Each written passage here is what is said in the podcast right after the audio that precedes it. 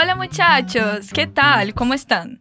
Bienvenidos a nuestro primer Walk and Talk em espanhol, o podcast de espanhol da Fluency Academy. Se você nos acompanha, deve estar ligado ou ligada no time maravilhoso de professores que temos o prazer de ter aqui dentro tocando mais esse projeto. E agora, nada mais justo do que a gente lançar o nosso podcast de espanhol, né? Assim que sentos muy bienvenidos e bienvenidas. Aqui te habla Brenda Mendonça e é uma honra poder dar início a esse lindo projeto que é o Walk and Talk na versão em espanhol. Bom, deixa eu te explicar o que é tudo isso. A nossa ideia com o Walk and Talk é que você encaixe o espanhol na correria do seu dia a dia. Por exemplo, se você geralmente passa horas no trânsito, é sempre bom ter alguma coisinha para escutar enquanto você não chega, né?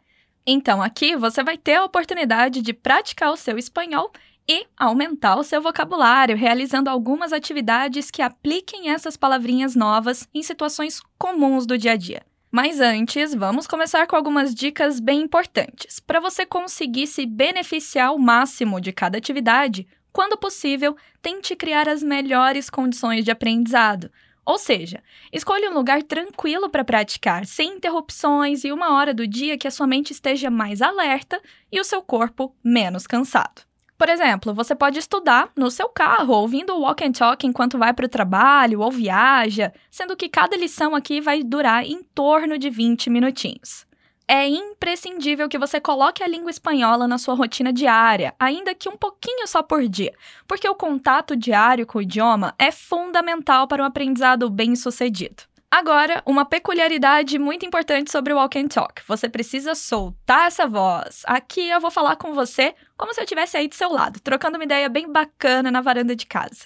Em alguns exercícios, eu vou pedir para você simplesmente repetir umas frases. Em outros, eu vou pedir para você montar a frase em espanhol para mim. Mas fica tranquila, tranquilo, que quando for a hora de você falar, você vai ouvir esse som aqui. Certo? E já que esse é o nosso primeiro episódio, uma última informação preliminar bem importante. Quem conhece a Fluency Academy há mais tempo já tem familiaridade com o nosso Fluency Hacking Method, o nosso método para fluência. Mas, se você é novo aqui com a gente, é importante você saber que tudo que a gente faz está embasado no nosso método. Ele é eficaz e, ao mesmo tempo, muito simples de entender. Se você quiser entender de verdade o Fluency Hacking Method, você pode dar uma olhada no nosso e-book que está disponível na descrição desse episódio. Por hora, é importante você saber que o nosso método tem quatro passos. O primeiro é o desafio. O segundo é a ponte. O terceiro, o grande salto. E o quarto, a mágica. Mas chega de papo e vamos ao que interessa. E a gente sempre começa pelo primeiro passo do método, que é isso mesmo, o nosso desafio. Então, empecemos? Então, vamos começar? No desafio desse Walk and Talk, você vai ouvir um diálogo simples entre três nativos e vai prestar atenção nos sons e nas palavras que você consegue e não consegue entender. Depois, a gente vai fazer a análise desse diálogo e você vai repetir tudo comigo, palavra por palavra. Listos? Preparados? Estão prontos? Entonces disfrútalo y diviértete. Então desfruta y divirta-se. Ana, Ana. Hola, qué gusto verte. ¿Cómo estás? Julio, hola. Estoy muy bien, gracias. ¿Y tú? ¿Qué tal? Estupendo, gracias. Esa es mi mamá, María. Hola, María. Soy Ana. Un gusto conocerla. Igualmente, Ana. Muito bem. Nesse diálogo, a gente teve algumas apresentações básicas em espanhol para usar com alguém que você já conhece e com alguém que você acabou de conhecer. Mas será que tem tanta diferença assim? Pois bem, esse diálogo é bem legal porque traz o começo de qualquer conversação básica que você possa ter com alguém e no final te esclarece aquela perguntinha, que é: afinal, como eu me apresento em espanhol? Então, para te ajudar a responder essa pergunta, vou colocar o diálogo mais uma vez, porque é bem provável que você passe por essa situação quando fizer uma viagem por aí, né? Então, escuta e vamos ver se você consegue me responder àquela perguntinha de antes. Ana, Ana. Hola, qué gusto verte. ¿Cómo estás? Julio, hola. Estoy muy bien, gracias. ¿Y tú? ¿Qué tal? Estupendo, gracias. Esa es mi mamá, María. Hola María, soy Ana. Un gusto conocerla. Igualmente, Ana. Antes de mais nada, vamos analisar o diálogo todos juntos. O moço começa chamando alguém, né? Como se ele tivesse visto aquela amiga de longe e diz: Ana, Ana. Parece bem comum falar esse nome, mas repare na pronúncia dele. Ana. É como se todos os as dessa palavra tivessem um acentinho e ficassem bem abertos, como na palavra apagar, fugindo desse som nasal que a gente faz no português quando a gente diz Ana. Ou seja, em espanhol a letra A vai ter sempre o mesmo som, como na palavra apagar. Por exemplo, a palavra laranja, que a gente fala com o som nasal do anja, em espanhol fica naranja. Entonces, repite conmigo en español. Ana. Ana. Muy bien. Depois ele se aproxima da Ana e diz: Olha, que gusto verte! Que significa Oi, que bom ou que prazer te ver. E é aqui que a gente começa com as nossas palavrinhas mágicas para começar uma conversa em espanhol. Primeiro, olha. Apesar de ser escrito com H, ele não vai ter som, assim como a nossa palavrinha homem. Então, como podemos falar oi ou olá para alguém em espanhol? Diga mais uma vez, hola. Bueno, e então ele diz que gusto verte, que seria como um que gosto ver-te ou te ver. Uma expressão muito comum do espanhol e uma das maneiras de expressar que você está feliz em ver aquela pessoa. Ele diz que é um prazer o quê? Ver-te, ou seja, ver aquela amiga que ele não via há tanto tempo. Como regra geral, em espanhol não existe o som do V como em ver. Então, para dizer ver você, em espanhol a gente diz verte, com o som de B, um pouco mais marcado. Então, diga ver você em espanhol. Verte. Mais uma vez, verte. Repete comigo então. Como a gente diz que está feliz em ver alguém? Que gusto verte. Que gusto verte. Mas Brenda, eu não entendi esse verte, por que tem esse T no final? Bom, algumas palavras do espanhol elas vêm acompanhadas de pequenas partículas para indicar de quem ou com quem estamos falando. Então, verte vem da palavrinha ver, que é a mesma que a gente tem no português, com um T no final, que significa que estamos falando com tu, que é você, informal do espanhol. Ou seja, é a maneira de tratar alguém que você já conhece e já tem certa intimidade. Ótimo! Então o Julio pergunta: como estás? Que significa como você está. Então me diz, como você pergunta para um amigo ou um conhecido como ele ou ela está? Como estás? Essa é só uma das várias maneiras de perguntar como alguém está e vamos ver duas delas nesse primeiro episódio. Aqui eu disse que essa é a forma de perguntar para um conhecido como ele está, porque estamos usando o como estás com um Szinho no final, isso mesmo. Esse S do final também indica que a gente está se referindo a tu, ou seja, isso mesmo, que estamos falando com informalidade. Se fosse uma situação formal, onde a gente fala com um senhor ou uma senhora, o usted do espanhol, bastaria tirar o S do estás e perguntar: Como está? Bien?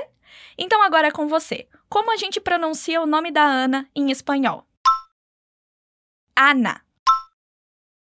E como dizemos Oi, que bom ou que prazer te ver? Hola, que gusto verte. Mais uma vez. Hola, que gusto verte. E por último, como podemos perguntar para o nosso conhecido como ele ou ela está? ¿Cómo estás? Perfeito! Sigamos com nosso diálogo. Vamos continuar aí com o nosso diálogo.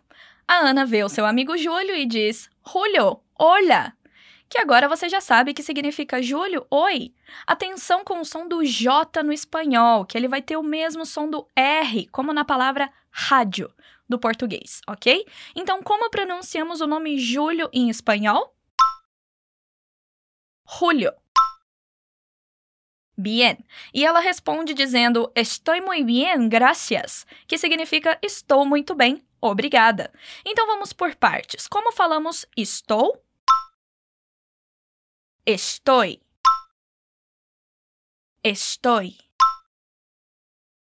E como falamos muito bem? Muy bien. Muy bien. Perfeito. E para fechar, a palavrinha mágica que nunca é demais, né? Gracias. Lembrando que essa palavra significa tanto obrigado quanto obrigada. Então, como a gente diz estou muito bem, obrigada?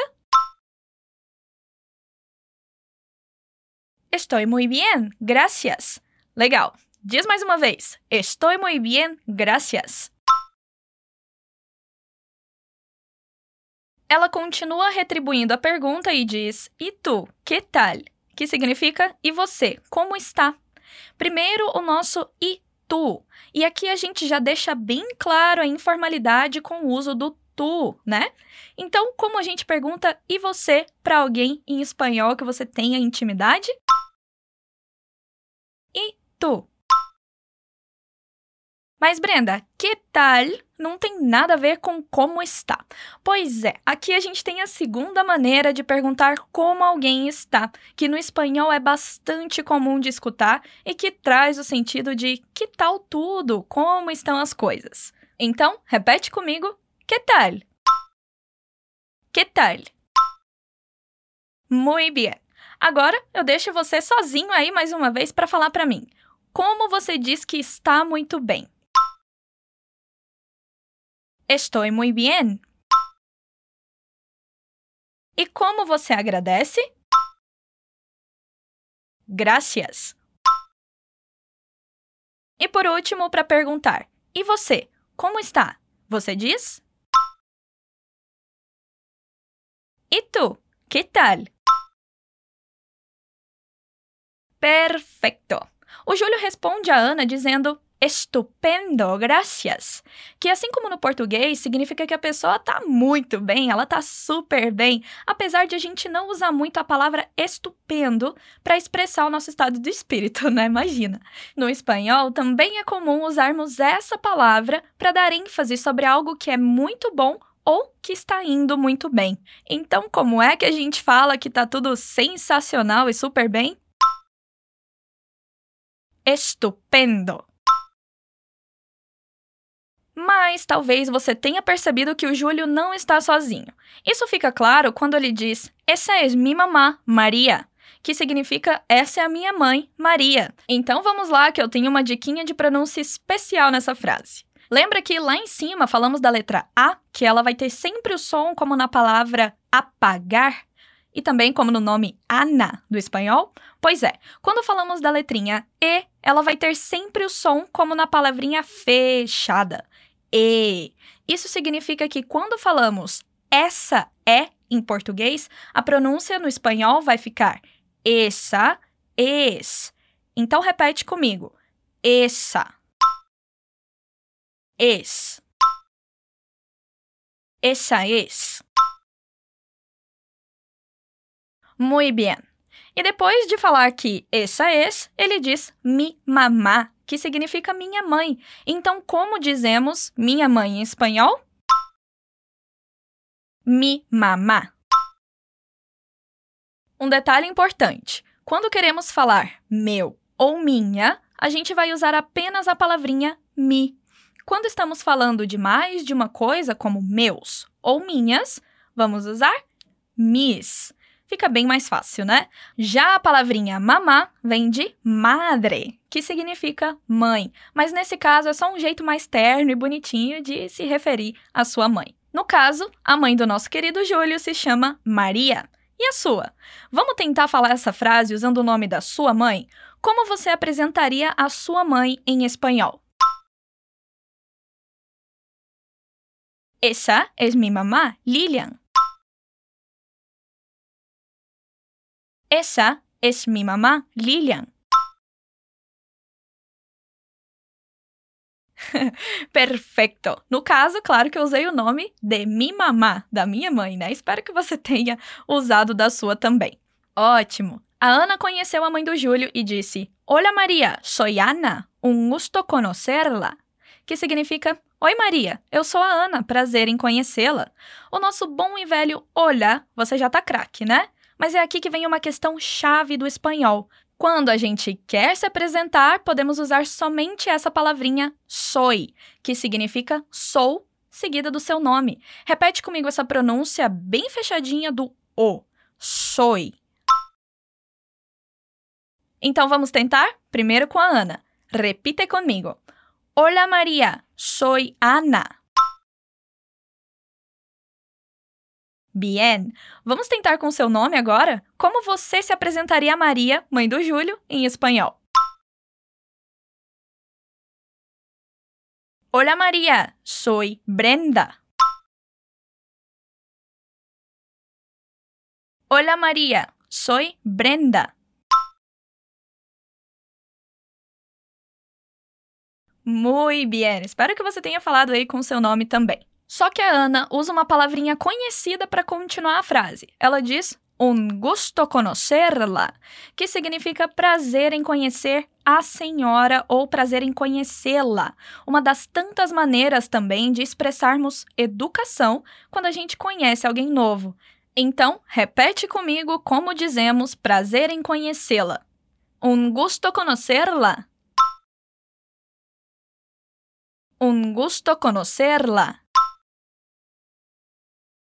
Olha, Brenda, aqui também tem o gusto que a gente viu antes. É a mesma coisa? É sim. Esse gusto dá o sentido de que gosto conhecê-la, que nada mais é do que o nosso prazer em conhecê-la, né? E só mais um último detalhe na palavra conocerla. Assim como verte, que a gente viu no começo do episódio, aqui a gente tem uma palavra que é conocer, que significa conhecer, seguida de uma partículazinha lá no final que é o la, conocer la, conocerla. Quando estamos falando de situações formais que incluem conhecer alguém de mais idade ou alguém completamente desconhecido, a palavra conhecer vai vir seguida de la quando estamos falando com uma mulher ou lo quando estamos falando de um homem. Tá, Brenda, mas e se o Júlio estivesse me apresentando a namorada dele, por exemplo? Como ficaria? Bom, daí usaríamos o mesmo finalzinho do BRT porque apesar de a gente estar falando com alguém que ainda é desconhecido, ela é uma pessoa mais jovem e que você conheceu através de um grande amigo. Por isso, a gente pode dispensar a formalidade nesses casos e dizer um gusto conhecer-te.